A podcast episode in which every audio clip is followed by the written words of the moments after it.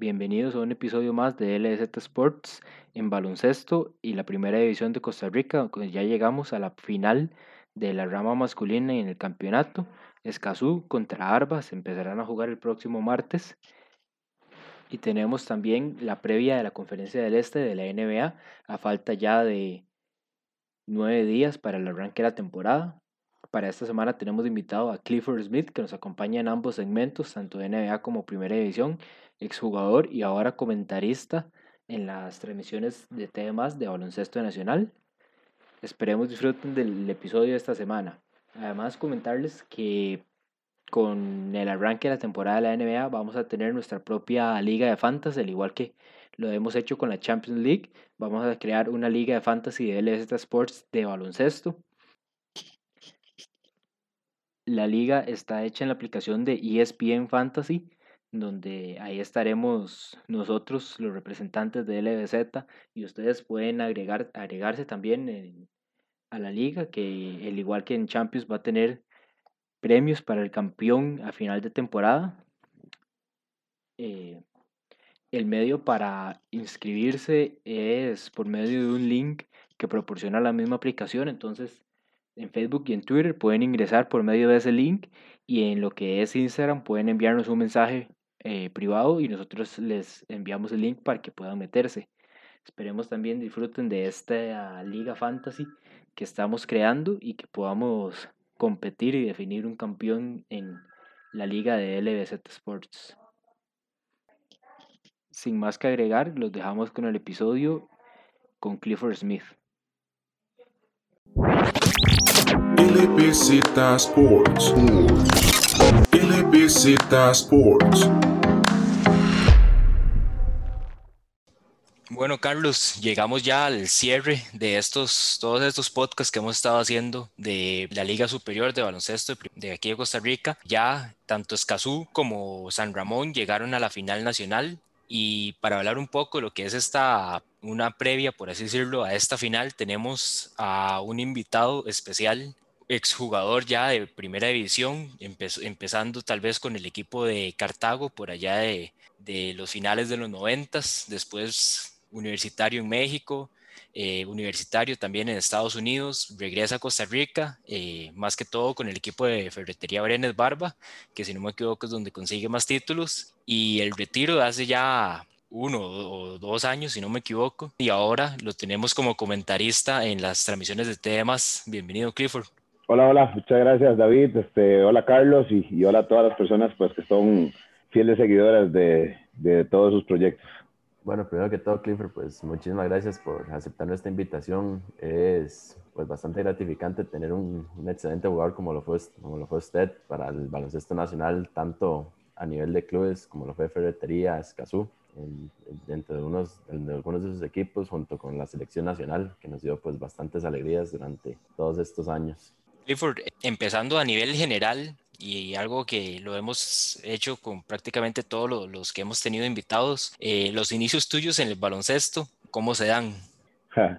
Bueno, eh, vamos a ver. Eh, yo soy oriundo de Tres Ríos, Pilarico, entonces todo fue básicamente un tema de suerte porque en, mi, en el residencial donde vivíamos construyeron una cancha de básquet y yo no sabía absolutamente nada de básquet. Mi papá jugó básquet Em, pero, pero yo era portero. Entonces, y lo mío era el tema del fútbol, ¿verdad? Como todo muchacho joven, ¿verdad? En un país futbolero, yo quería jugar fútbol, pero hicieron esta cancha y era como la nueva atracción de, del barrio. Y entonces, y pues ahí empecé. Recuerdo que lo primero que pregunté fue, ¿y ¿son dos pasos o tres? ¿Verdad? Eh, los que uno puede dar. Y uno de los maecillos ahí me dijo, no, son solo dos. Y después ya empecé a desarrollar una pasión que, de prácticamente vivía en la cancha. Entonces, pues así arranqué, jugué mini baloncesto en la Escuela Central de Tres Ríos. Eh, luego me hice séptimo año en el Liceo de Costa Rica, octavo año en el San Luis Gonzaga y luego me dieron una beca en Santa Cecilia. En algún momento después del Liceo de Costa Rica no quería jugar básquet más, según yo, en esas épocas, no sé, como que se me fue el impulso y, volvió cuando en el San Luis Gonzaga me encontré varias varias gente como, como impulsándome a que volviera a jugar. Y bueno, ya de ahí fue ya un viaje sin regreso, digamos, al baloncesto.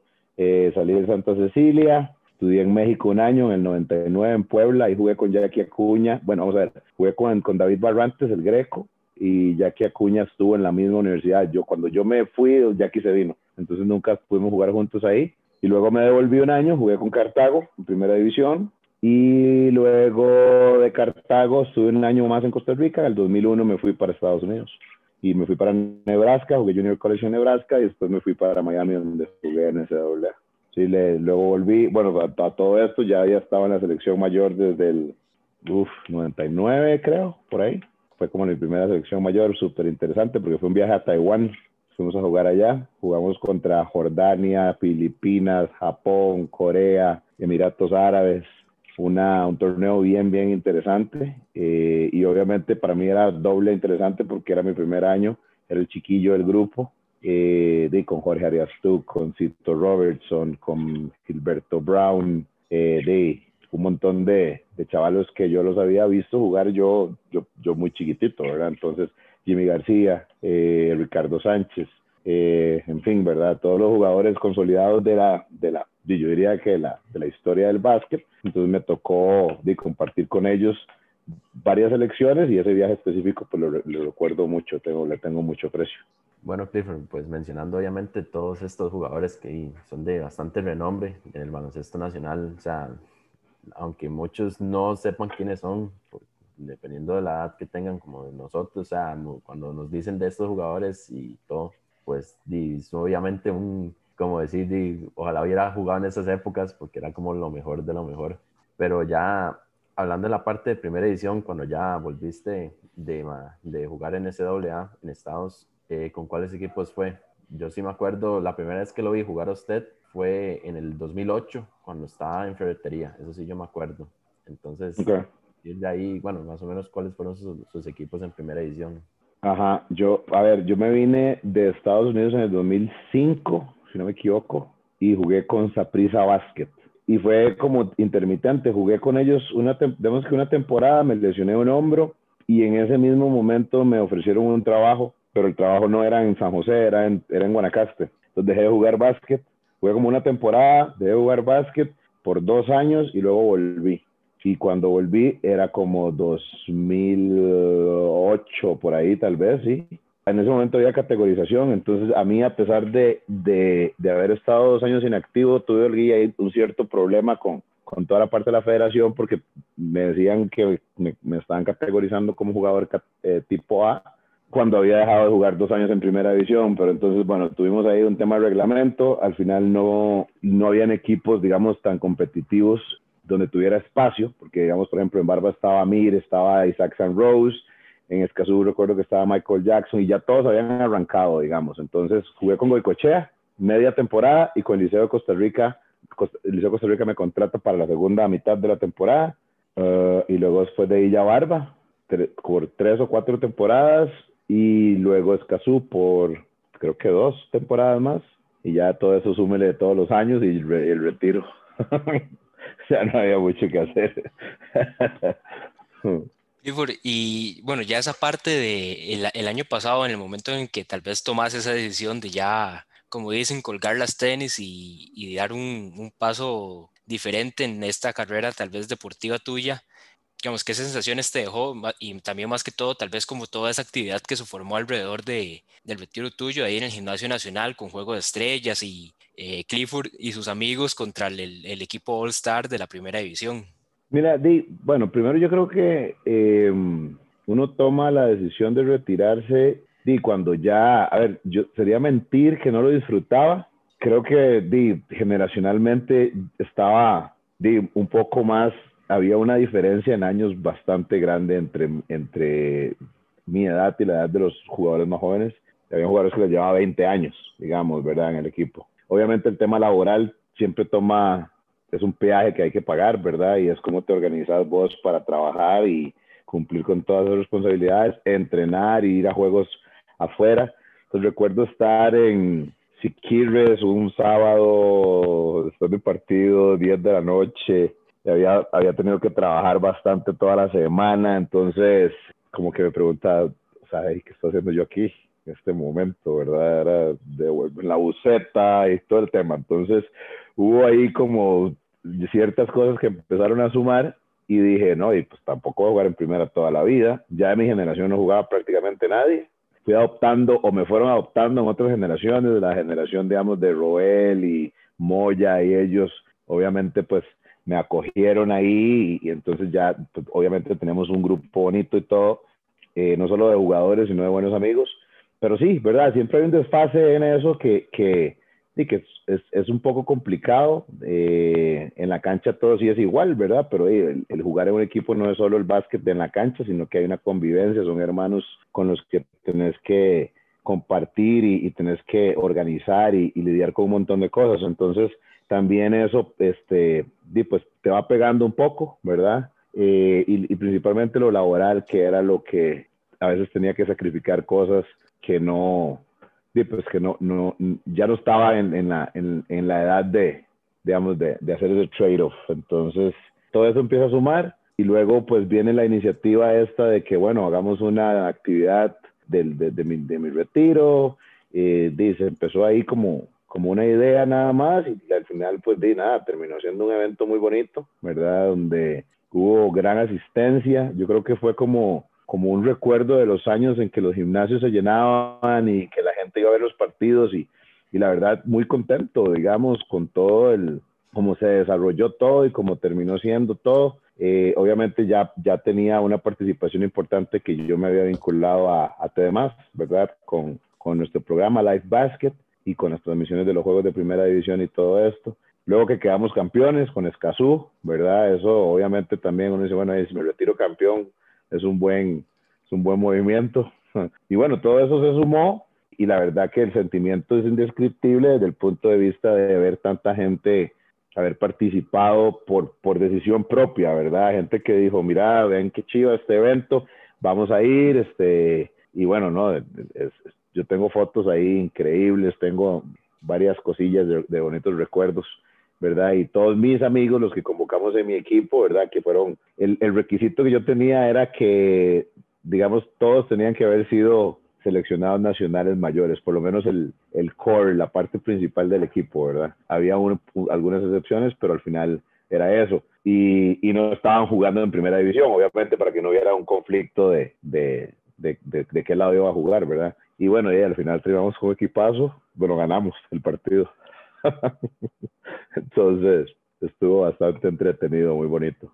Sí, no, yo me acuerdo de todo ese evento, o sea, y fue bastante, o sea, fue bastante llamativo, o sea, no creí que tuviera tanto pegue porque sí siguió el gimnasio nacional bastante lleno, no, muy pocas veces yo había visto gimnasio, el gimnasio nacional lleno, o sea, la única vez que yo había ido así fue para los, para los centroamericanos, de, con la que estuvo la selección nacional, creo que fue en 2015 bueno, Clifford, ya entrando la parte que usted mencionó de, de ya de, como comentarista entre demás con el programa de Life Basket, ¿cómo fue que llegó esa oportunidad a usted? A ver, el fundador de este proyecto es Fabián, Fabián Borbón, ¿verdad? Fabián ya tenía desde hace un tiempo atrás, venía con el tema de que como no había nada de baloncesto. Y después recuerden que el tema de televisión es un tema que cuando te demás sale en, en el ámbito nacional, y empieza a irse por una línea deportiva 100%, ¿verdad? Y, y pues todas las ideas de, de, televisión en baloncesto siempre eran en televisión abierta y eso pues obviamente conlleva a otro tipo de logística y tiene otro tipo de pricing.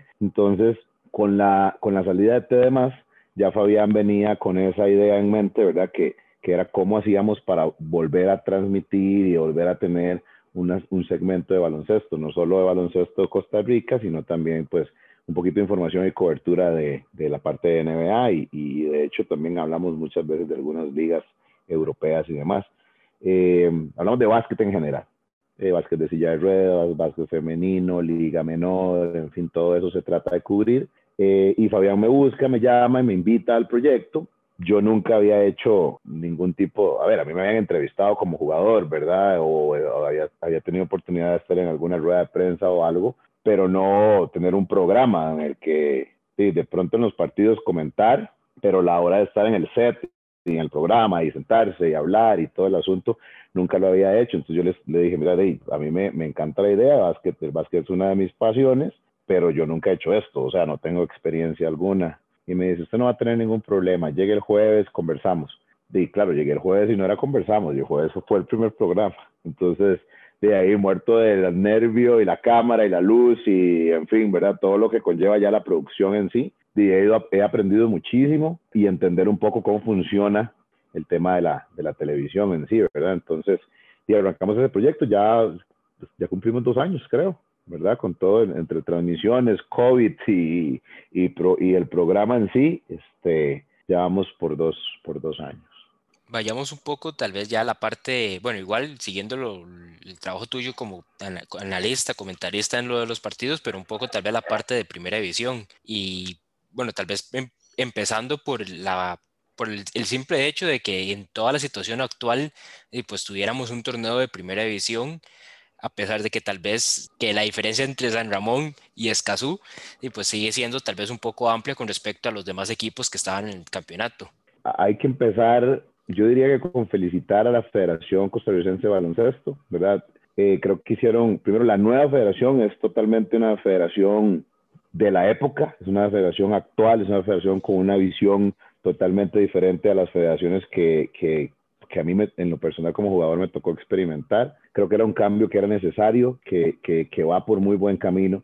Y, y, específicamente este torneo hay que felicitarlos por haber, ese, por haber hecho el esfuerzo de hacer un torneo, ¿verdad? Administrativamente es muy sencillo decir, mira, estamos en medio del COVID, hay un montón de razones por las cuales podrías decir, mejor no hagamos un torneo, ¿verdad? Eh, y son razones eh, aceptables 100%, ¿verdad? Son razones temas de salud, temas de logística, temas de, económicos, ¿verdad? De presupuesto. Eh, y todo eso hubiera sido súper sencillo para los, los, dirigentes de la federación decir simple y sencillamente, mira, no hagamos torneo, preparémonos para el próximo año, veamos a ver qué pasa con el tema de, de, la pandemia. Ellos tomaron la decisión de, de, hacer la burbuja, replicar un poco el modelo de NBA con lo que hicieron en Disney. Y la verdad ha sido un éxito. La verdad hicieron el, el mejor papel que se podía hacer. Eh, ellos han hecho esfuerzos de todo tipo, ¿verdad? Y los protocolos que, que, podemos experimentar, los que visitamos la burbuja del baloncesto de, de Costa Rica en primera división, la verdad es, son excelentes. Entonces, yo creo que por ahí es, es lo primero, digamos, que, que me, me, gustaría mencionar.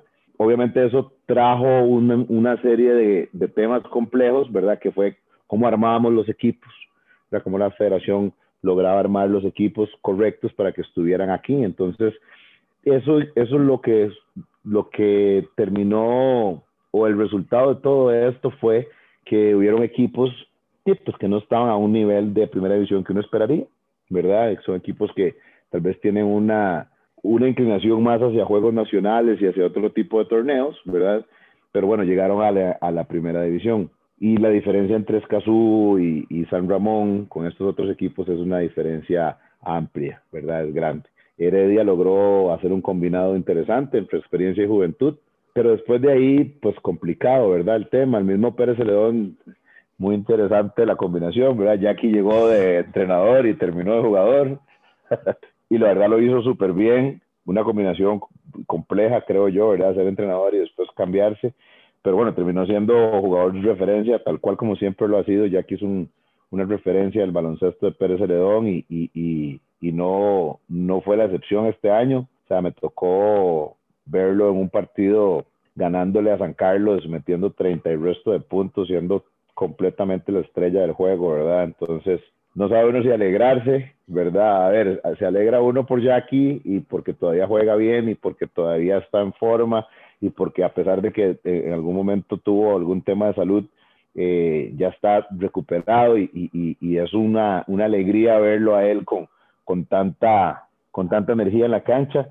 Sin embargo, pues lo complejo es eso, ¿verdad? Ver la liga donde los jugadores de antes son los que están marcando la diferencia, ¿verdad? Los jugadores de las generaciones nuestras, un Daniel Simmons, el mismo Amir, Jackie, Reiner Archer, eh, Harold Mitchell, ¿verdad? Jugadores que en teoría en una liga muy competitiva ya, ya, sí, me podría yo incluir, ya no deberíamos de tener el, el chance de eh, estar sobresaliendo de esa manera en la, en la primera división. Pero, pero en fin, pues ese baloncesto que tenemos ahorita, yo sí creo que los equipos deben de prepararse eh, mejor para la próxima temporada. Eh, podemos entender que este ha sido un año bastante loco, complicado, pero me encanta ver, digamos, equipos rurales, ver un San Carlos, ver un Siquirres, Pérez otra vez de regreso. Eh, entiendo que, que Limón tiene intenciones de entrar para esta nueva temporada. Entonces, eso en realidad me parece que es ideal, solo que hay que conformar los, los equipos un poco mejor. Hay temas de la federación con, con cupos para extranjeros, todas estas cosas vienen a ayudar a, que el nivel de la, de la primera división eh, levante. Pero lo que hicieron hasta el momento, excelente. Y, y, adicional a todo esto, me parece que es como una buena, un buen festival, una buena pretemporada para la temporada que se, que se avecina. Pues entrando esta parte de lo de lo que fue la competencia, pues de todos los equipos, obviamente, pues hay que poner como aparte a Escazú y San Ramón, que son organizaciones muy potentes, que están luchando ellos por lo que es un título y demostrar quién tiene como el mejor equipo en cuanto a, a, a años dedicados a esto. Ajá. Como vio los otros cinco equipos en primera, que fue como Alajuela, que de hecho fue el que clasificó, que era casi que el equipo más joven del torneo. Eh, el mismo Pérez Celedón, también Heredia. ¿Cómo vio el nivel de esos cinco equipos entre ellos mismos? Bueno, te voy a decir una cosa. Al final, los partidos que transmitíamos fuera de Escazú y San Ramón, eh, cuando se encontraban estos otros equipos, eh, los niveles eran muy similares, ¿verdad? y los partidos se ponían buenos. A veces veía uno cosas y o sea, de jugadores de, muy, de, de, poca experiencia, digamos, ¿verdad? Que, que uno pues podría hacer algún comentario de oportunidad de mejora en, en todo, ¿verdad? En cómo el jugador hizo X o Y cosa, cómo el equipo está asumiendo una táctica de una manera u otra, pero también hay, hay entrenadores jóvenes, ¿verdad? También muy jóvenes y, y, yo creo que esto es parte de lo mismo, ¿verdad? Ese efecto de, de cómo equipos vienen desde abajo y llegando a, una primera división pero me pareció que la competencia entre los equipos estuvo bonita, estuvo interesante, estaban bastante comparados. Creo que eso le va a ayudar muchísimo el nivel de juegos nacionales, ¿verdad? También eh, creo que el torneo de juegos nacionales, no sé, no tengo idea de cómo lo estén, qué se sabe de los juegos nacionales en sí, ¿verdad? No, no tengo información de eso, pero me parece que en baloncesto esa introducción de estos muchachos al, al roce y al, digamos, al, al nivel y la intensidad de una primera división va a beneficiar muchísimo el nivel de juegos. Entrando a la parte ya más de la final, y que bueno, se vuelven a topar Escazú y San Ramón. En lo que fue temporada regular, pues San Ramón fue el ganador de ambos partidos. San Ramón pues viene ya desde la temporada pasada eh, invicto, ¿verdad? Y esa temporada fue igual. Y bueno, vos que estuviste un par de años con Escazú y que conoces un poco más al equipo por, por dentro, digamos, ¿qué analizas vos de, ahora desde afuera en cuanto a esta serie y más que todo si Escazú quiere dar el golpe y ser los nuevos campeones? A ver, yo hubiese querido que Escazú ganara el, segundo juego, ¿verdad? Y no se dio así.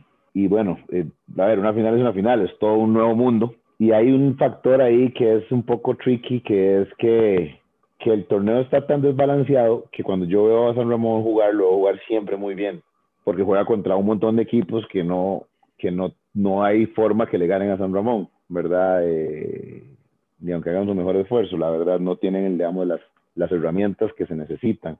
Y, y veo a Escazú un poco más, un poco menos fluido, ¿verdad? Pero también, o sea, podrías asumir que es porque la competencia no es tan buena, entonces, de, pues culturalmente decir, bueno, si vamos a ganar por 30 y al final ganamos por 15, de, no es lo correcto, pero eso es lo que pasa, ¿verdad? Y lo correcto es que cada equipo debería tener y jugar de la misma forma independientemente contra quién esté jugando, ¿verdad? Debería tener un, un esquema de juego y una intensidad de juego. Y creo que de entre Escazú y San Ramón, el que lo hace mejor, por lo menos en, hablando de esa intensidad de juego, independientemente de, de contra quién juegue, es San Ramón. Ahora Escazú tiene mucha experiencia y tiene muchachos que saben jugar juntos puede hacer que exista una sorpresa. Yo sí creo que hay una sorpresa porque yo, a ver, creo que San Ramón ha demostrado ser superior que Escazú hasta el momento, ¿verdad? No, no solo, a ver, numéricamente, digamos, eh, está, está definido así, estadísticamente, numéricamente está definido de esa manera. Eh, yo siento también que Escazú ha tenido eh, algunas bajas importantes, ¿verdad? Que le, que le van a pesar. Y también que es un torneo corto, ¿verdad? Yo, a mí no me queda duda que Escazú tiene más potencial sin embargo, creo que no han tenido tanto rodaje Y si vemos bases de equipos, yo creo que la base de San Ramón tiene todavía más, más años jugando juntos, ¿verdad? Digamos, una figura como Jeffney, una figura como, como Isaac, tienen millones de años de estar en San Ramón y, y la verdad que cuando San Ramón lo tuvo, el, el, el, equipo lo tuvo Josh y la continuidad que le dio Daniel Simmons como entrenadores,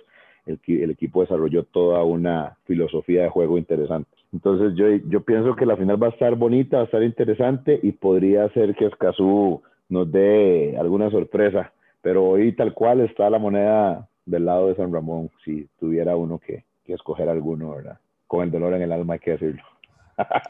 da, dan, dando predicciones de, de, momento, yo creo que, y no, no sé si alguno de los, de los de ustedes dos tal vez estaría en desacuerdo, pero tal vez lo que podríamos esperar puede ser San Ramón en tres juegos. Eso sería, y tal vez esa sería la sorpresa que, da, que decís vos, eh, Clifford, de que tal vez Escazú pueda sorprender y sería tal vez forzar el tercer juego y tal vez no como el año pasado que sí se, se definió en dos. Mira, yo, yo, para mí la sorpresa es que Escazú gane uno. Y si Escazú gana, si Escazú gana uno, yo creo que esto sí se podría, se podría enredar. Pero si San Ramón le da el primer golpe, a ver, vamos a darlo así. Yo soy de no solo vivo en Escazú, sino también juego, jugué, juego Escazú y es mi equipo. Pero lo que veo ahorita es fax, digamos, y veo que San Ramón juega mejor y veo que San Ramón tiene las herramientas para ganarle a Escazú. Escazú puede hacer que, que dé alguna sorpresa. Eh, y bueno, de, al final es eso, ¿verdad? Con solo que gane un juego, pues ya se nos fue a la gran final, que fue muy similar a, aquella, a esa final que jugamos nosotros contra San Ramón, que es el segundo campeonato que, hay, que ha tenido Escazú en 22 años. Me decía Turi un día de estos, el, el, jueves, que estábamos ahí en la transmisión, decía, nosotros hemos, hemos estado en la, la primera edición, no sé, 22 años y hemos ganado dos la última esta que ganamos nosotros, ¿verdad? Que fue el Palacio de los Deportes, y, se, y eran, era una serie de cinco juegos.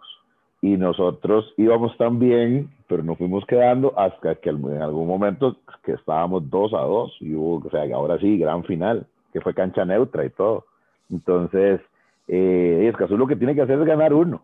Para mí esa es la sorpresa suficiente, porque ya en la gran final, digamos, en una serie de tres, puede ir para un lado o para el otro. Pero sí, San Ramón lo viene haciendo muy bien. Eh, de los partidos de San Ramón contra cualquier otro equipo no tienen pie ni cabeza, ¿verdad? Y son 60 puntos de diferencia. No, yo, yo sí coincidiría con, con David. Yo digo que podría quedar tal vez 2-1. No, no creo que Moncho va a ganar este torneo otra vez invicto como el año pasado. Yo que ya se le invicto en, la, en esta final, pero ahí.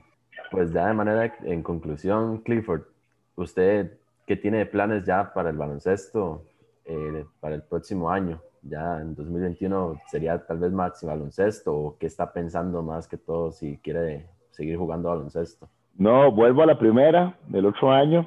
No, no. no. no, a no, no. mí, Clifford, Clifford. a La mí- cara, la cara de Carlos, eso sí. Como diciendo, En- no puede ser.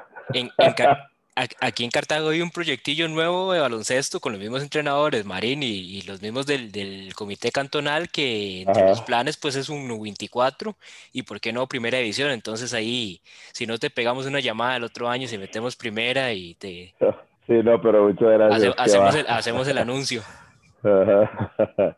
No, no, mira, eh, yo, yo, yo eh, vieras que me he enfiebrado bastante, como que tengo ganas de jugar de nuevo bien. Di, no hay opciones, es, es, es Maxi, ¿verdad? Eh, es Maxi.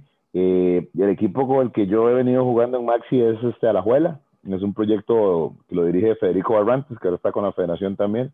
Es un programa bonito, es un proyecto amistoso. Hay un paso ahí entre jugar en primera división y jugar en Maxi en un tema de competencia. Y es lo que tal vez a mí me ha costado un poco, porque el Maxi al final es un poco, no es que no se compite, pero es un poco más social y no se entrena lo que se entrena. Y yo de cierta manera, o sea, el problema lo tengo yo, ¿verdad? Con la edad y el tema este de, de, de competir y todo el asunto, pero, pero creo que sí, creo que este año, eh, si hay opción, me gustaría como retomar un poco el tema de Maxi y, buscar algún torneito de esos bonitos que hay en Italia o en no sé dónde los hacen, que hay ahí mundiales, eh, eventos bien chivas que hacen estos chavalos del, del, del, Maxi. Pero hay torneos muy bonitos donde uno puede ir a experimentar y, y a jugar ahí con la selección.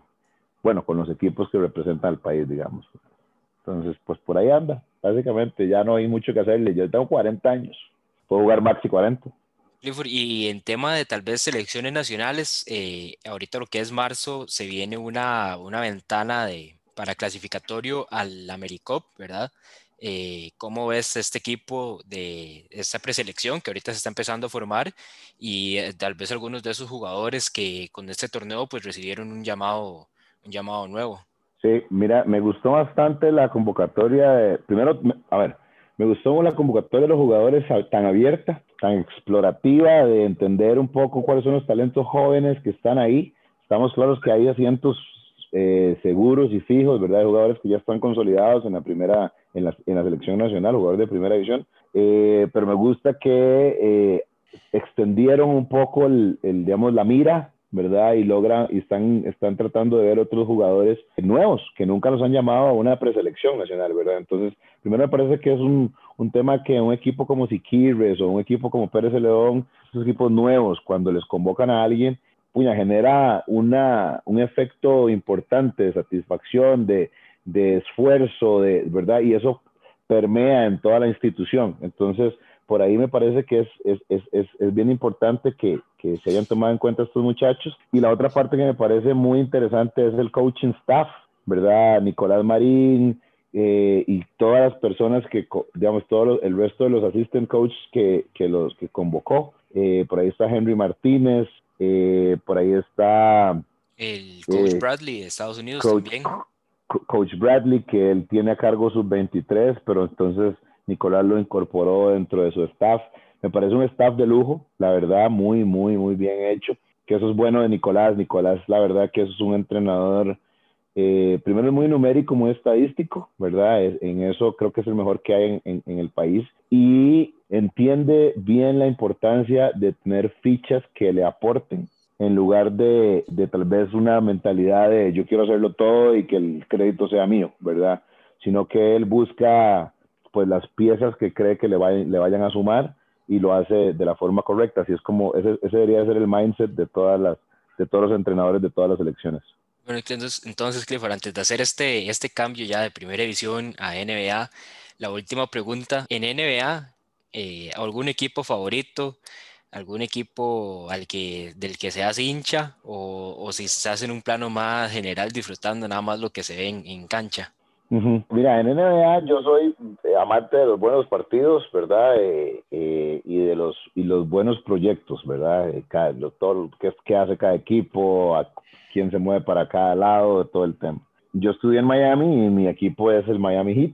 Eh, no soy, digamos, o sea, si tengo que escoger, lo escojo. Es mi equipo, digamos, predilecto. Hemos, nos fue bien este año, o sea, contra todas las predicciones, ¿verdad? Nos fue muy bien eh, no lo que uno siempre quiere, pero la verdad, buena sorpresa. Entonces creo que hay un programa ahí bonito que se puede llevar a más. Eh, y otro equipo que me fascina cómo juega y es más del, ya más lo, la parte táctica y, y, y, digamos el estilo, eh, son los San Antonio Spurs. Obviamente con el coach Popovich ese equipo siempre tiene una, una mentalidad excelente y cuando está todos los, pues, los jugadores tradicionales desde David Robinson, Tim Duncan, Manu Ginobili, Tony Parker, ¿verdad? Eh, eh, ahí podemos seguir nombrando la, cómo se conformaban esos equipos y lo que hacía cada uno de esos jugadores, la verdad era impresionante. Entonces los Spurs me gustan muchísimo, digamos, el, el, el estilo de juego que tienen. Eh, y luego vienen los equipos sensación, ¿verdad? Eh, que todos ustedes, ustedes posiblemente Warriors, este, eh, LA Lakers ahora, eh, en fin, ¿verdad? Pero, pero esos dos equipos son, son como bien afines a mí, a, a lo que me gusta ver. Bueno, ante eso te, te digo que, que simpatizamos en, en, en, Miami. Ahí estamos, somos, somos de los mismos, entonces. Ah, muy bien. Ah, vamos entonces a hacer el cambio y pasamos entonces a lo que sería ahora la previa del este en la NBA. Pues seguimos entonces ahora con NBA, como comentábamos. Me acompaña igual que siempre Alejandro Echandi. Eh, seguimos aquí con Clifford y con Carlos también. Entonces, para ahora tocar el tema de, de NBA, que ya estamos a un par de semanas, pretemporada, ya empezó el, este viernes que, que, que acaba de pasar, empezó la pretemporada y, la, y ya un, en unas cuantas semanas estamos 22 de diciembre, que son los primeros enfrentamientos de la temporada regular. Y sí, David, esta vez con dos invitados de lujo ahí, con Clifford y con Carlos Alpizar. Vamos a hablar de una conferencia del Este que se puso mucho más interesante este año porque tenemos serios candidatos, como vemos en el equipo de los Brooklyn Nets, que recupera sus dos figuras, a Kevin Durant y a Kyrie Irving. Entonces es un equipo bastante interesante de la conferencia. También están los 76ers, que consiguieron nuevas fichas en esta agencia libre, como lo son Seth Curry y además eh, Danny Green. Entonces consiguen fichas importantes. También eh, podemos ver al equipo de, de, Miami, que el año pasado llegó a la final, otra vez otro candidato, y no podemos dejar afuera al equipo de los Milwaukee Bucks. Entonces, una, una conferencia del este que se ve mucho más armada que los años anteriores. Y aquí mencionadas cuatro equipos, Miami, Milwaukee, Filadelfia y Brooklyn Nets, que es tal vez como el equipo que se mete en ese grupo de contendientes por el simple hecho de, contar con Kyrie y con Kevin Durant. Y además de eso hay que, hay que añadir un equipo de Boston que logró reforzar un poco esa posición del poste, que es la que le ha lastimado un poco, más que todo defensivamente, y la refuerzan con, con un gran jugador en Tristan Thompson, que no llega tampoco como a un rol muy grande, pero a cumplir en lo que se le necesita. Y bueno, Clifford que también trata de meter a Toronto en este grupo de contendientes que hay que ver porque mantienen mucho lo del año pasado y el año pasado también jugaron muy bien, igual ya hace un par de años fueron campeones, pero eh, Toronto pierde dos de sus grandes jugadores en cuanto a Marc Gasol y Sergio Ibaka y los reemplazan con Aaron Baines, que siento que son los lo que más le va a doler a Toronto esa temporada.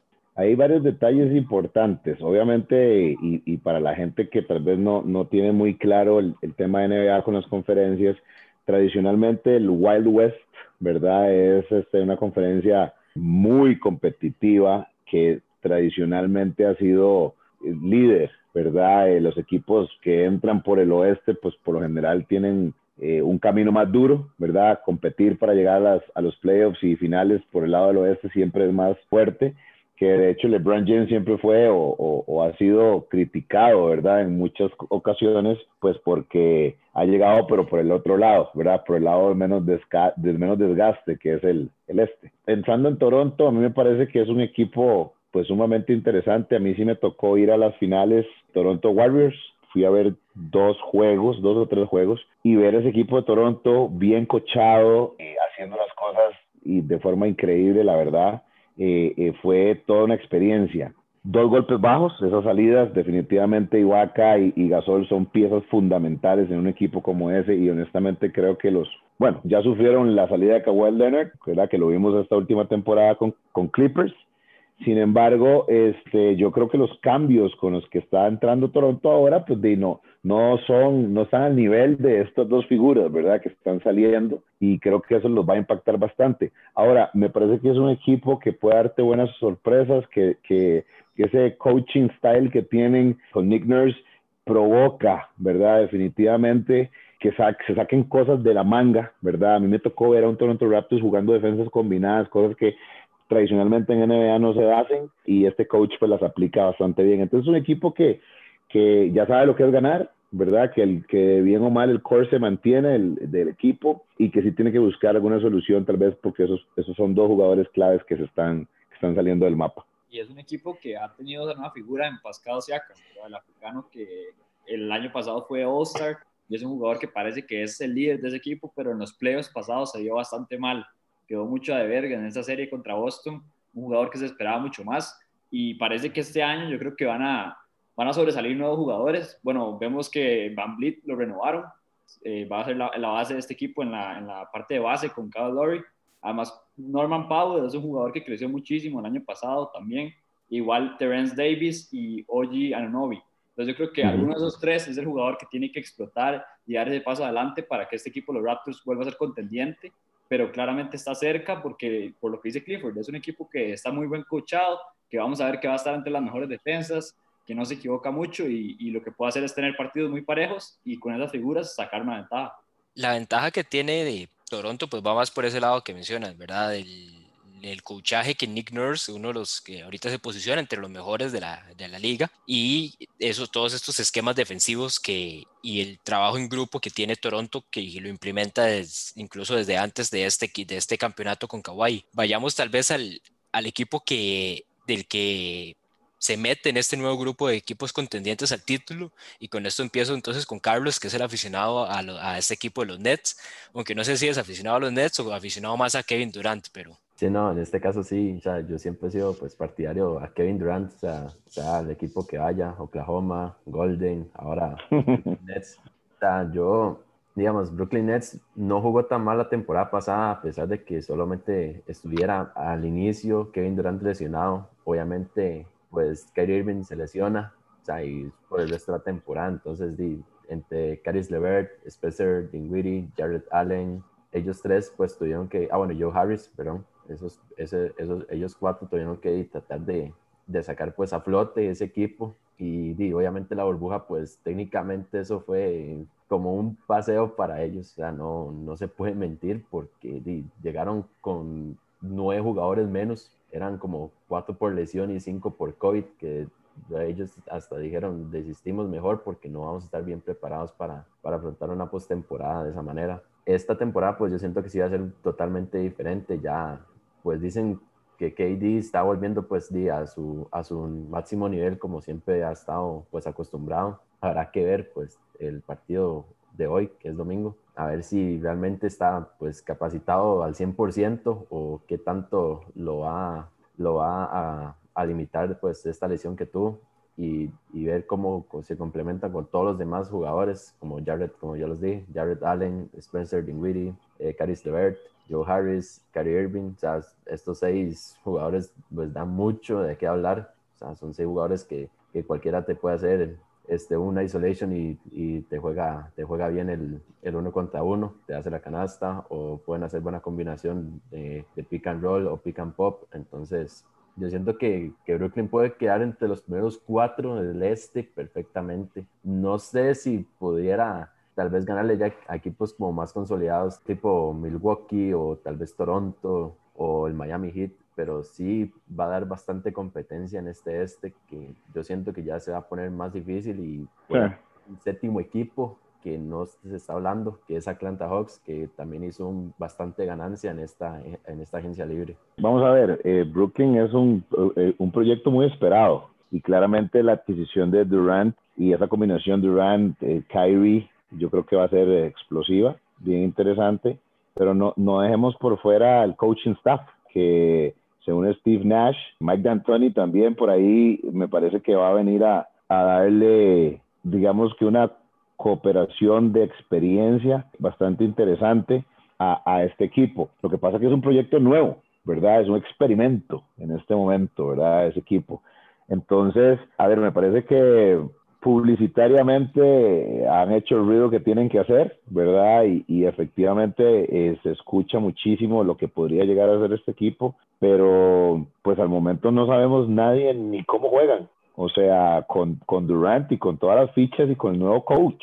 Entonces, eh, a mí me parece que hay que echarse un poquito para atrás con, con, con Nets, con los Brooklyn Nets todavía too early to tell, eh, como dice Carlos, hay que ver cómo empiezan los juegos de pretemporada, hay que ver cómo arranca la temporada esto. Hay un detalle bien importante también y, y, pesa más en los equipos que sí estuvieron en la burbuja y es que el tiempo de descanso ha sido muy poco. De hecho, ellos hubo toda una controversia que los jugadores no querían empezar a jugar en diciembre, ¿verdad? Y hubo temas ya administrativos en los que se discutía muchísimo si querían volver a jugar. Entonces yo siento que hay algunos equipos que van a arrancar eh, como a media máquina, ¿verdad? Eh, la temporada tratando como de, de, de, cumplir, digamos, con todo el tiempo de descanso, todas estas cosas, ¿verdad? Entonces, atándolo con los Brooklyn Nets, yo creo que es un proyecto muy nuevo eh, y que no sabemos qué tanta química, qué tanta magia hay todavía entre ellos.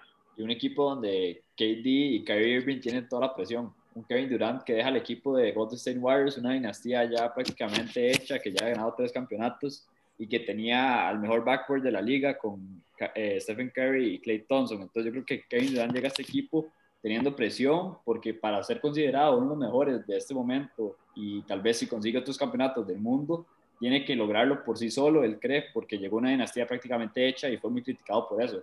Y en el lado de Kyrie Irving dejó a LeBron James. son dos jugadores que querían tener su propio equipo, querían ser las estrellas ellos, eh, se conectan ellos en la agencia libre, se hablan, son amigos y llegan a este equipo de Brooklyn, pero yo creo que los dos llegan con muchísima presión. Me gusta el proyecto de Brooklyn, pero lo que me da miedo son las lesiones. Me da miedo que algunos de dos se caigan en esa temporada regular. Sabemos que tienen a otros jugadores como Son Levert, que me encantó en esa burbuja, demostró muchísimo. Es un jugador que si lo ponen como sexto hombre del año, para mí se, lo puede, se puede llevar el título de sexto hombre del año fácil. Y es un equipo que tiene mucho, pero, pero yo tampoco me subiría tanto ya a decir que los Brooklyn Nets son serios candidatos desde ya tengo que verlo, a ver cómo, cómo está este equipo y esperar a que no se lesione ninguna de las estrellas. Correcto.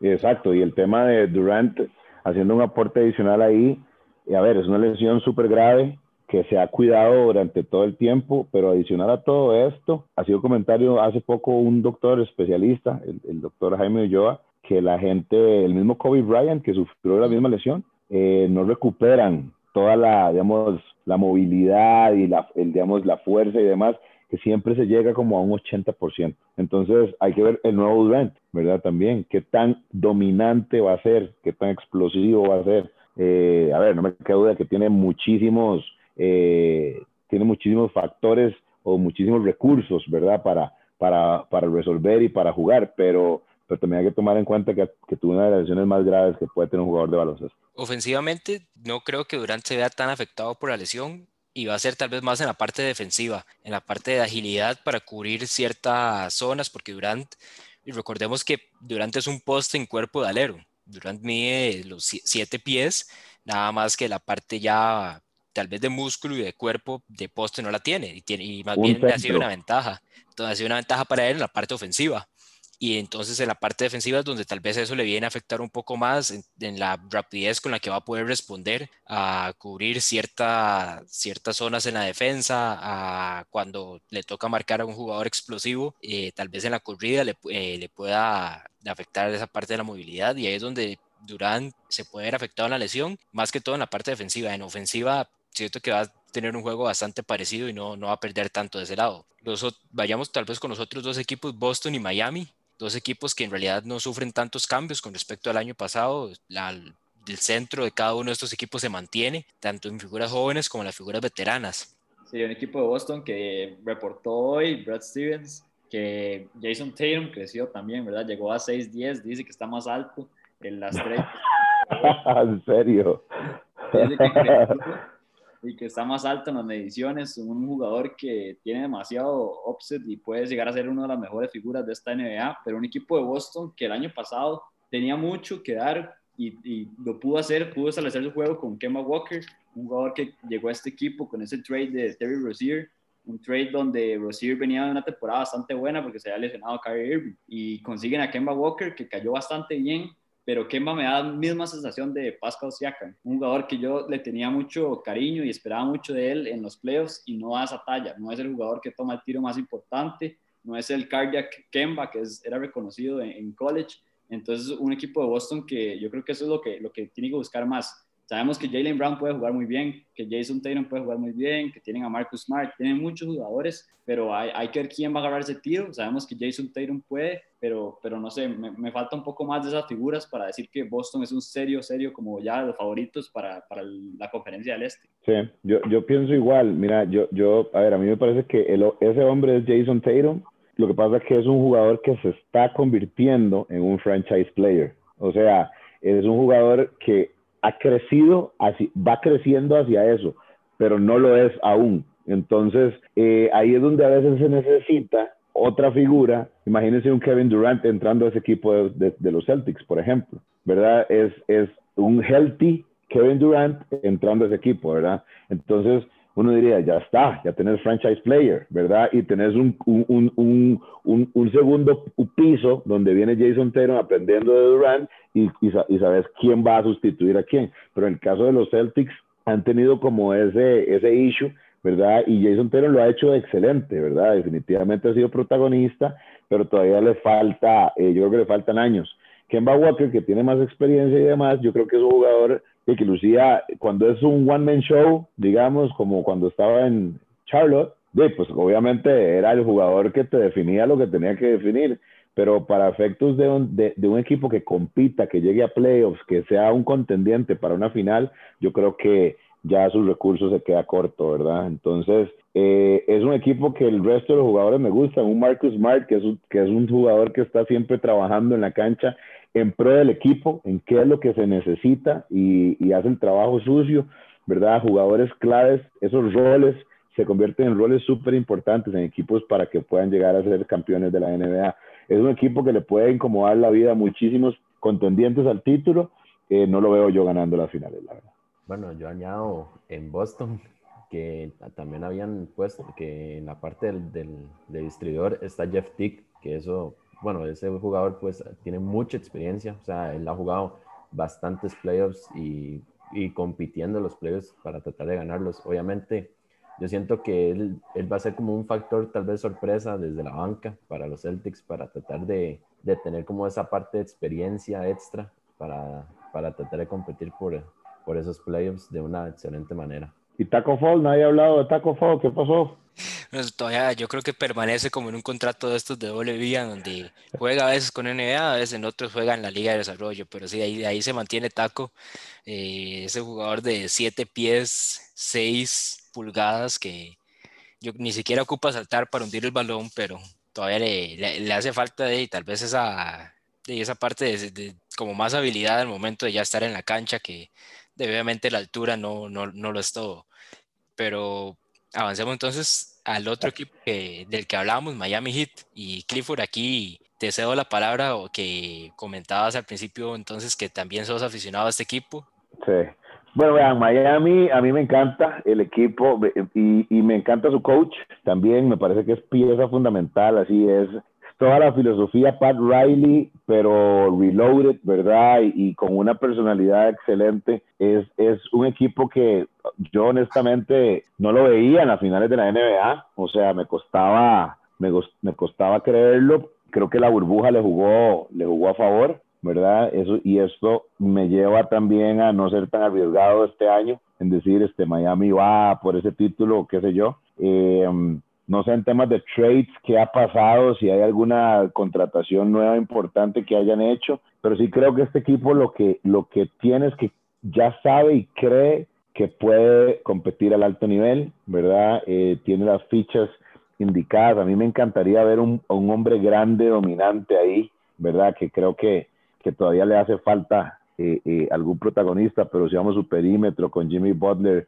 con con, con Dragic, digamos, que es, un, es el, que, el que mueve los hilos, y los muchachos nuevos, estos tiradores, Tyler Hero y eh, Robinson, es, es, un equipo que se logró conformar muy bien. Yo no sé si ustedes recuerdan como cuando los Warriors se hicieron los Warriors, uno no, no entendía muy bien, o sea, no eran superestrellas, ellos se hicieron superestrellas en los Warriors, ¿verdad? Porque fueron como, como, como tomando jugadores de un lado, otro para el estilo de juego que el equipo necesita y eso es, así veo eh, este equipo de, de Miami, la verdad me, me, gusta bastante.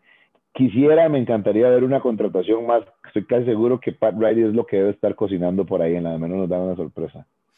Yo con Miami, porque en cuanto a contrataciones no hay mucha diferencia, tal vez eh, Avery Bradley, que se lo robamos a los Lakers, eh, esa es como la única mayor diferencia. Y que igual tampoco es como que sea una diferencia enorme nada más va a llegar a cumplir un rol y ahí es donde queda, más que todo en el plano defensivo. En cuanto a contrataciones futuras y todo, yo lo que siento y en cuanto a expectativas para esa temporada, yo me sentiría feliz con el simple hecho que nos toque Milwaukee en postemporada y otra vez lo dejemos eliminados. Y entonces ya ahí es donde Anthony, eh, va a venir para va a venir a, a las costas y llega ese fichaje que Pat Riley está cocinando en estos momentos. Ajá, ese, es, ese, es, como todo el, el, ese es el plan para esta temporada y que ya Giannis llegue la próxima y entonces ya ahí es donde se viene el, el contendiente al título. Eh, en cuanto a Miami va, va más por ese lado, pero igual, igual que como yo le decía a Chandy en la temporada pasada, siento que Miami, o sea, siento que con Jimmy nada más va, todavía hace falta algo más. Digamos que sí. Jimmy está, está bien como para que sea tal vez el segundo o incluso tercer jugador del equipo. Y así es tal vez la mentalidad que tiene Jimmy. Jimmy muchos de los partidos lo vemos más eh, dejando de lado la parte ofensiva y siendo más un jugador de equipo. Y cuando se le ha necesitado, es el jugador que trata de anotar los 40, 30 puntos que el equipo ocupa. Pero Jimmy también tiene tal vez esa mentalidad de que no todo lo tiene que hacer él y que puede ayudar del equipo en otras formas que no sea anotando. Un equipo de Miami que el mayor cambio que hizo es ese que dice David de Bradley y que pierde a Crowder, que es un jugador que le sirvió mucho en estos playoffs y en esa burbuja que defendía bastante a los, a los wings de los otros equipos. Entonces creo que en esa parte Miami sí pierde un poco. Pero otra vez pienso lo mismo, el equipo de Miami eh, tiene nuevos jugadores como son Tyler Hero, Kendrick Nunn, Duncan Robinson, que poco a poco están demostrando que pueden hacer una diferencia con su gran tiro de tres pero el equipo de Miami, como ustedes dicen, le falta una estrella y más en este momento de la NBA que todos los equipos tienen dos estrellas. Todos los equipos basan su, su equipo en dos estrellas importantes que hagan la diferencia. Como lo vemos con Paul George y Kawhi, LeBron y, y AD, eh, Golden, State que se Golden State que se lesionó, pero el equipo, cada equipo busca eso, tener dos estrellas y establecer su juego en eso. Y entonces yo creo que el equipo de Miami, solo si le toca al equipo los Bucks, lo veo pasando pero si no lo veo bastante complicado contra un Boston, yo creo que Boston ya se lo llevaría. Buena esa. Habría que ver bien un poco ahí ese tema. A mí, a ver, a ver, a mí Milwaukee tampoco. A ver, Miami para mí eh, fue toda una sorpresa. Si a mí me hubieran dicho el año pasado eh, que Miami se iba a, volar a Milwaukee, yo lo hubiera dudado muchísimo. Eh, Milwaukee es un equipo muy bien hecho. O sea, y, el tema, el tema es que yo creo que no han logrado esa química y, no sé si se van a dar el tiempo para hacerlo o si van a terminar dividiéndose los equipos porque se van a empezar a ir piezas claves. Pero bueno, Miami lo bueno que tiene es que sabe, sabe que puede competir que tiene muchísimo, muchísimo por delante. Tiene hombres jóvenes que llegaron a esos finales como si tuvieran años de jugar en la NBA. Y bueno, yo creo que eh, hoy en día la organización está contenta, yo creo que los fans estamos contentos. Esperemos que este año sea un buen año también para Miami. Vayamos entonces con este último equipo de Milwaukee Bucks del que hablábamos y un equipo que está prácticamente forzado a por lo menos llegar a la final si quieren que Giannis Antetokounmpo se quede en el equipo.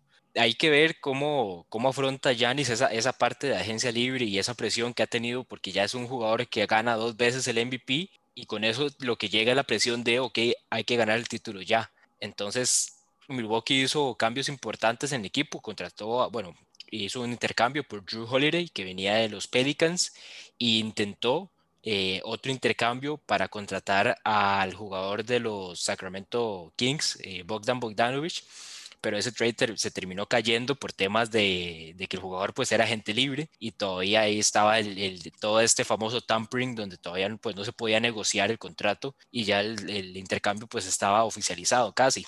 Entonces ese equipo del Milwaukee ahorita está un poco forzado y pues viene lo mismo la, la mentalidad de Yanis y cómo afronta Yanis esa presión en cuanto a si va a ser de estos jugadores que últimamente ya quedan pocos, que son más fieles a la franquicia y al lugar en el que están, más que tal vez buscar el título. Mi, mi comentario tal vez con, con, los Bucks, que es un equipo que la verdad me agrada mucho, siento que hacen grandes cosas con, con poco, ¿verdad? El tema es que Yanis, a ver, el segundo en ese equipo es quien, Chris Middleton. Se supone se, supone, ¿no? Y, y no, no, o sea, necesitas algo. O sea, yo creo que el problema no es Yanis, ni la presión es Yanis. Yo creo que aquí lo que la presión, aquí es más la organización que tiene que buscar ir de alguna manera blogueándole las herramientas que Yanis necesita para poder llevar ese equipo a ese otro nivel, o sea, sacarlo, sacarlo a él, que puedan dar ese paso adicional. Pero el equipo está conformado de puros jugadores, digamos, mid-range, o sea, no son eh, alguien pesado. Y yo creo que entre ellos lo hacen muy bien. Por eso decía yo al inicio que hace mucho con, con poco. Y obviamente Janis que sí se sale completamente. A ver, Janis es top 10 de, de, la liga. Pero, pero el resto de la gente es lo que siento que necesita ayuda. Necesita eh, algunos jugadores con experiencia. Un jugador, por ejemplo, como lo que la contratación de Miami con, con Iggy. Ese, esa contratación es una conversación que suma muchísimo, porque es un chavalo que ya ha ganado campeonatos, que sabe cómo se juegan las finales, que posiblemente, eh, tipo Robert Harry, digamos, en aquellos tiempos, que siempre estaba desaparecido en temporada regular y llegaba a las finales y era, era un asesino silencioso. Ese tipo de jugadores son los que necesita Yanis para que ayuden a conformar, ¿verdad? Una unidad que tenga temple de campeón, pero que a la misma vez cuando llega la hora clave, los minutos importantes, sean los que no les tiembla el pulso en, en, en ya sea defender, ¿verdad? O en tomar esa, esos últimos tiros también si hay que, si toca hacerlo. Entonces, a mí me parece que Gianni lo que necesita es un poco más de ayuda. Yo, y, y ahora, ahora Holiday me parece que es un jugador ofensivo que le va a aportar, pero no me parece un jugador clutch. La presión la tiene la organización como tal. Y la parte de Yanis, pues es, es, es, esa parte, eso es eso que mencionas de, porque ahorita, en, en estos momentos, él es, está, él puede este, hacer una extensión de contrato, ¿verdad? Pero si no lo hace y se espera ser agente libre, es donde viene entonces tal vez la decisión que, que ya le toca tomar. Si me quedo aquí con Milwaukee, eh, me mantengo con este equipo que me dio, me dio esperanzas y me dio la oportunidad cuando otros no me la dieron, porque Giannis fue elegido como en el pick 13 o 15, si no me equivoco. Entonces muchos equipos le pasaron por encima a Giannis. O si él dice, no, no ya llevo bastante tiempo aquí, eh, no he logrado conseguir nada, ya tengo dos MVPs, tal vez llega también esa presión de que ahora Giannis ocupa ganar el título y todo, y se busca otras opciones en otras franquicias que se habla mucho también de Golden State, se habla mucho de Miami, se habla mucho también de otros equipos como Atlanta y esos equipos que tienen espacio salarial el próximo año que ya ni sería la gente libre. Sí, es que el mayor problema del equipo de los Bucks es eso, es que Chris Middleton promedia en la temporada regular 23, 24 puntos y en los playoffs mete 10. Ese es el problema. Y lo mismo pasaba con Eric Bledsoe, que era un jugador que también promediaba 16 puntos y en los playoffs promediaba 10. Bledsoe es, un jugador que es muy bueno defensivamente y ofensivamente es un poco más limitado, pero también puede aportar mucho. Y a eso llega Drew Holiday, que es un jugador que también defendiendo es bastante bueno, pero se supone que ofensivo es mejor. Pero como dice Clifford, yo no lo veo tan clutch, o sea, no veo que, que Drew Holiday agarre esos tiros de tres importantes que los debería estar tomando Chris Middleton, porque ya fue un All-Star, ya es un jugador que entró al, al 50, 40, 90 club, que es como que metió 50% de campo, 40% de triples y 90% de free throw, que es un, un, club que hay jugadores demasiado efectivos, demasiado buenos. Entonces es un jugador que hemos visto en la temporada regular que puede anotar, puede crear un, un efecto en el equipo, pero que en los playoffs se, se, se, se achica y no, se pone, no, no, toma los tiros más importantes. Entonces yo creo que ese es el mayor equipo, el problema de este equipo de Milwaukee, que tienen jugadores que en la temporada regular los van a llevar a ese primer lugar del este pero cuando lleguen los playoffs no van a hacer la diferencia. Entonces no entiendo qué es lo que está buscando este equipo de Milwaukee, que claramente tiene a Giannis, que por ahora, en este momento, con el LeBron James son los dos mejores jugadores de la liga y podría llegar a esas aspiraciones por el título, pero creo que con jugadores, con este tipo de jugadores se le complica mucho a Giannis. Sí, totalmente. Y ahora con un este reforzado también, pues eh, viene a crearle algún, algún problema adicional, ¿verdad? Los Milwaukee Bucks hay que, hay, hay, que estar atentos. Otra cosa que se podría analizar ahí, y, obviamente pues no creo que vaya a pasar en esta temporada efectivamente, pero es el tema del estilo de juego y el coaching staff, ¿verdad? O sea, eh, yo, yo le contrataría a Milwaukee un entrenador de peso, ¿sí? un entrenador campeón, ¿verdad? Que uno diga, este chaval va a venir acá y va a cambiar toda la filosofía de juego. Eh, vea, por ejemplo, ahorita criticamos a Chris Middleton. A ver, es un jugador sumamente talentoso, será un tema de que el rol que él cumple dentro del esquema del equipo es el que le, el que le están asignando y al final no lo vemos eh, ubicado en los lugares indicados y, en las jugadas correctas para que, para que salga y brille y ayude lo que tenga que ayudar y que su producción sea mejor en otros escenarios, no sé, ¿verdad? Pero coaching staff también podría ser una, una, un área a, revisar en Milwaukee. Y es importante porque es un equipo que juega completamente para Yanis. Entonces, Yanis es el jugador que debería de tomar esos tiros importantes. De tres sabemos que no es el jugador para tomar los tiros de tres, porque de tres no es su fuerte. Entonces, creo que en esa parte llega la importancia de Chris Middleton, pero tiene razón Clifford en eso, que tal vez no le dan las oportunidades para que él brille. Pero este equipo de los Bucks necesita esos cambios porque yo creo que está dejando unas, una oportunidad muy grande con una franquicia que tiene mucho futuro y podría estar compitiendo en este momento. Vayamos, yo creo que al último equipo que nos hacía falta y que por, poco se nos olvida, los Philadelphia 76ers, y con este le cedo la palabra primero a Alejandro, que es equipo que sí hizo, hizo varios cambios, por lo menos uno de los más relevantes, Al Horford, ya no está en el equipo, y que era uno de los que tal vez, no decir que provocaba tal vez que el equipo jugara mal, pero no lograba calzar con el estilo de juego y lo que se le pedía en Filadelfia, y que ahora ya rodean un poco más a Embiid y tanto a Simmons con más tiro exterior. Y, de Harden.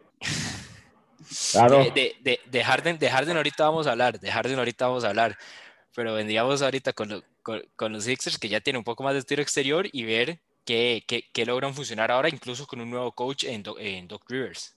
Un equipo de los Sixers que la agencia libre pasada para mí fue terrible, de las peores. Le dieron dos contratos enormes a Tobias Harris y a Al Horford, que hablábamos ganando Tobias 33 millones por año y Al Horford un poco menos de 30, dos jugadores que no eran tan figura y llegan a este equipo siendo pagados extremadamente altos y Al Horford llega a un equipo donde Horford lo conocemos hace años, es un jugador que estaba en los Atlanta Hawks, después se fue a los Boston Celtics y es un jugador que lo que puede hacer es generar mucho desde el poste, puede postear muy bien, defiende bastante bien, pero es un jugador que, que no tiene ese tiro exterior, no es un jugador que va a tirar de tres. Entonces lo que llegó a este equipo los Sixers es a, incomodar a Ben Simmons y a Joel Embiid, que son dos jugadores que lo que hacen es atacar el aro. Entonces creo que eso fue un, un move muy malo del equipo de los Sixers, que buscaba experiencia, pero le salió bastante mal. Y en el caso de Tobias Harris, que es un poco lo mismo que Chris Middleton, un jugador que se escondió en los playoffs y se ha escondido siempre en los playoffs y parece que tampoco es la solución, pero un equipo de los Sixers que esta agencia libre sí me gustó y me gustó muchísimo. Adquiere a Seth Curry, que es uno de los mejores tiradores más eficientes de esta liga, tal vez hasta de la historia de tres. Es un jugador el hermano de Stephen Curry y lo que tiene es ese, eso, el tiro de tres. Y en la burbuja con Dallas tuvo una gran burbuja. Me encantó lo que hizo, muy buena adquisición y también consiguen a Danny Green, otro tirador de tres que llega a los Lakers, que en los Lakers no se vio nada bien, pero que sabemos lo que puede hacer. Es un jugador que trae experiencia y tiro de tres. Y eso es lo que necesita este equipo de los Sixers, que sabemos que no lo tiene en Ben Simmons y que no debería de hacer Joel Embiid, porque Joel Embiid, lo vemos la temporada pasada, cuando tiraba de tres era cuando peor le iban a estos 76ers. Entonces creo que eh, hace una buena agencia libre. También consigue a Dwight Howard, que es otra experiencia ahí, el recambio de Embiid y, me gustó mucho la agencia libre de estos 76ers. Sí, sí, sí, yo también, yo coincido, la verdad que fue un buen trade. Eh, a ver, el, tema de, de, Al Horford, pues podríamos decir que es una ayuda para que Joel Embiid se convierta cada vez en un poste más dominante. Eh, está claro que hay, un, hay issues en el perímetro de los Sixers, ¿verdad? Empezando por Ben Simmons, que si no arregla su, por lo menos su, su tiro de media distancia, va a seguir poniendo a todo el equipo en, en, en, problemas, ¿verdad? Es un jugador que tiene todas las herramientas para ser un franchise player, simple y sencillamente no mete, y no mete afuera, y tiene altura, tiene dribble, tiene pase, o sea, defiende bien, pero no encuentra el tiro y no sé qué necesita este muchacho para, para que logre hacer eso, pero ese cambio es vital. Luego ponerle alrededor a Seth Curry definitivamente es una bomba de oxígeno que le están poniendo, ¿verdad? Para que él pueda desahogar en los momentos complicados. Eh, y el cochaje, definitivamente Doc Rivers es una ficha elemental para que este equipo cambie totalmente su, digamos, su norte. Entonces es un equipo que hay que tenerle cuidado. Yo, yo esperaba más de ellos la temporada pasada. Honestamente, siento que se fueron quedando, se fueron quedando. Temas de lesiones, puede ser también que, que les haya pegado fuerte. Joel Embiid sufrió muchísimo.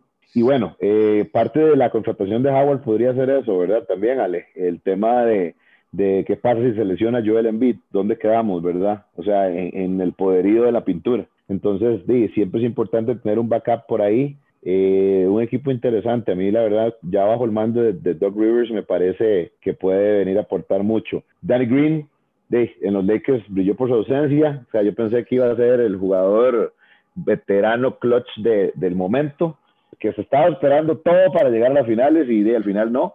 Creo que tiene que ser todo, está cerca de su retiro o debería de tomar esta pretemporada bastante seria para retomar su nivel, eh, porque la verdad es un jugador que se, le ha dado todo, ¿verdad? Ha sido campeón tres veces. Eh, entonces yo siento que él está como en una posición donde dice, mira, yo ya he sido campeón, ya he estado en todos los procesos, eh, si juego bien, si juego mal, no sé, hay algo ahí que todavía no está bien. Eh, la burbuja le afectó muchísimo, no lo vi, digamos, conectado. es un gran jugador, buen defensa, tirador letal, pero, pero tiene que prepararse para, para un equipo como este. Bueno, y algo me dice que Clifford entonces quiere hablar de Harden. Entonces toquemos este, ese tema que ya Harden, ya Harden menciona, bueno, o le comunicó a, la, a los Rockets que tiene cuatro destinos eh, que él prefiere, que son los Nets, los, los Bucks, los Sixers y Miami. Yo para Miami no lo quiero, pero nada, más que visite cuando tiene que jugar y listo. Es lo único, la única presencia que quiero de en Miami, porque ni siquiera, no, no siento que calce con la cultura que ya tiene Miami instaurada y todo este llamado hit culture. En Brooklyn eh, hay un pequeño problema y es que solo se juega con un balón Y siento que tal vez la, la, mejor opción que tiene Harden entre estos equipos es Filadelfia y también Filadelfia para eh, todo esto que hablamos de que Simmons pues no tiene un tiro exterior y es algo que le ha costado un poco al equipo en las oportunidades ofensivas, que los dos jugadores que más dominan el equipo pues viven en la pintura.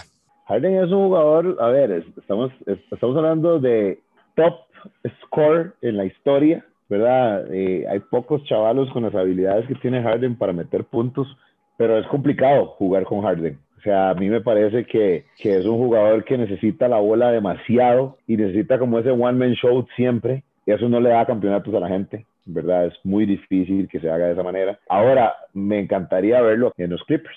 Sería un buen movimiento, ¿verdad? Me parece que los Clippers sí les interesaría mucho esa, esa... Él quiere irse. Para que el equipo de Houston no pierda, es mejor que lo venda ahora, que, que vale bastante. Si se lo deja, se lo va a dejar en problemas y la, y la franquicia no va a llegar a ningún otro lado. O sea, no, yo creo que los años de Harden en Houston ya acabaron. Ese Toyota Center no, no more, pero, pero creo que de todos los equipos, acá lo veo haciendo un papel interesante. Bueno, y eso, es algo que habría que ver, que, porque esos son los cuatro equipos que Harden quiere, pero Houston no está forzado a a llevarlo a, estos cuatro. Entonces, Houston puede llevarlo, puede mandarlo hasta siquiera a Chicago si la oferta es buena. Entonces, ahí es donde está tal vez esa parte de cuál, tal vez cuál otro equipo al, al, mismo estilo de Toronto con Kawhi o los Clippers cuando eh, intercambian a Paul George, tal vez ese equipo sorpresa que también puede llegar con una buena oferta y, lo suficiente para que Houston deje, deje salir a Harden. un Harden que es de los mejores jugadores de la liga entonces, a donde llegue va a tener un impacto directo, claramente. Y hay que ver a ver a dónde llega, porque tiene varias opciones, pero este equipo de Houston de fijo no es la opción. Ya tienen a John Wall, ya tienen a Boogie Cousins, consiguieron algunas fichas, pero de fijo, si Harden se queda, no va a llegar lejos con este equipo. Lo tiene demasiado difícil en ese oeste y él se quiere ir. Entonces, yo, yo coincido con ustedes. La mejor decisión que puede hacer Houston es dejarlo ir ya. Exacto, exactamente. Que para, para ir cerrando, ya tenemos entonces seis clasificados en los ocho puestos que, están garantizados en, la, en el este. Además, esta temporada me parece que el, el Play-in Tournament se abre para séptimo y octavo lugar. Entonces ahí vamos a tener también una serie interesante en el final de la temporada para definir los últimos dos puestos. Y con eso iríamos tal vez a cuáles son esos dos, equipos que se logran clasificar en, esta, en este oeste. Los Hawks es uno de los contendientes a clasificar a playoffs. Eh, uno de los equipos que se reforzó bastante en, esta, en este off-season. Y a los Hawks pues se suma unos Indiana Pacers que ya han demostrado lo que están hechos. Tal vez ahora que recuperan un poco más a Domantas Sabonis y Michael Brogdon tiene más chance para recuperarse de las lesiones que lo quejaron tanto en temporada regular. Y sumamos un Orlando Magic tal vez que ya también ya, ya ha estado en esas instancias, pero viendo lo que, se, lo que hay nuevo, hay que ver si logra regresar a playoffs o unos Wizards con Westbrook y Bradley Beal también estaría bastante interesante. Yo creo que van a estar peleando entre esos equipos. Unos Washington Wizards que sí, creo que es como el equipo que, que más entraría en esa pelea con los que acaba de decir David. Creo que ese, ese bichaje de Russell Westbrook va a estar bastante interesante con Bradley Beal. Entonces creo que tal vez era otro de los candidatos. Yo Orlando, es lo, lo, el único que veo ahí de eso. No sé, me queda la duda quién más podría. Parece que Orlando sabe, sabe jugar Indiana tengo mis dudas. Ah, no, no sé. Me muero ahí. Orlando tal vez y ya el, la otra veamos. bueno, en el caso mío, y como lo dije ah, hace unos minutos, eh, Atlanta Hawks podría ser ese equipo que estaría metido en ese séptimo puesto. El octavo lo veo tal vez entre Indiana y el Magic. Ahí estaría peleando entre esos dos y los Wizards estarían tal vez jugando ese playing tournament porque, o sea, tienen jugador, tienen el, el, tienen todo el talento humano, pero no lo van a explotar todavía de excelente manera en esta conferencia, pues, que ya se está convirtiendo pues muy fuerte. Yo sí me gustaría ver a Washington y que por fin ya Bradley Bill por lo menos ya tiene un jugador que le ayuda un poco más, porque todo ese tiempo ha sido Bradley Bill contra todos y ahora Westbrook por lo menos llega a rellenar el espacio que dejó John Wall y un John Wall que tenía ya dos años en lesión. Entonces, por lo menos Westbrook, una estrella más en el equipo, debería de ayudar lo suficiente para tratar de pelear por un puesto en postemporada, porque eso es lo que va a hacer ese equipo de Washington en esta temporada. Eh, no lo veo yo. no veo a Westbrook. Bueno, Westbrook, ojo, cuidado le ayuda y cuidado más bien no le ayuda nada, ¿verdad? Porque Westbrook es una ficha complicada, controversial. O sea, jugar con Westbrook, yo me imagino que no debe ser como muy... Muy bonito. Sí, bonito.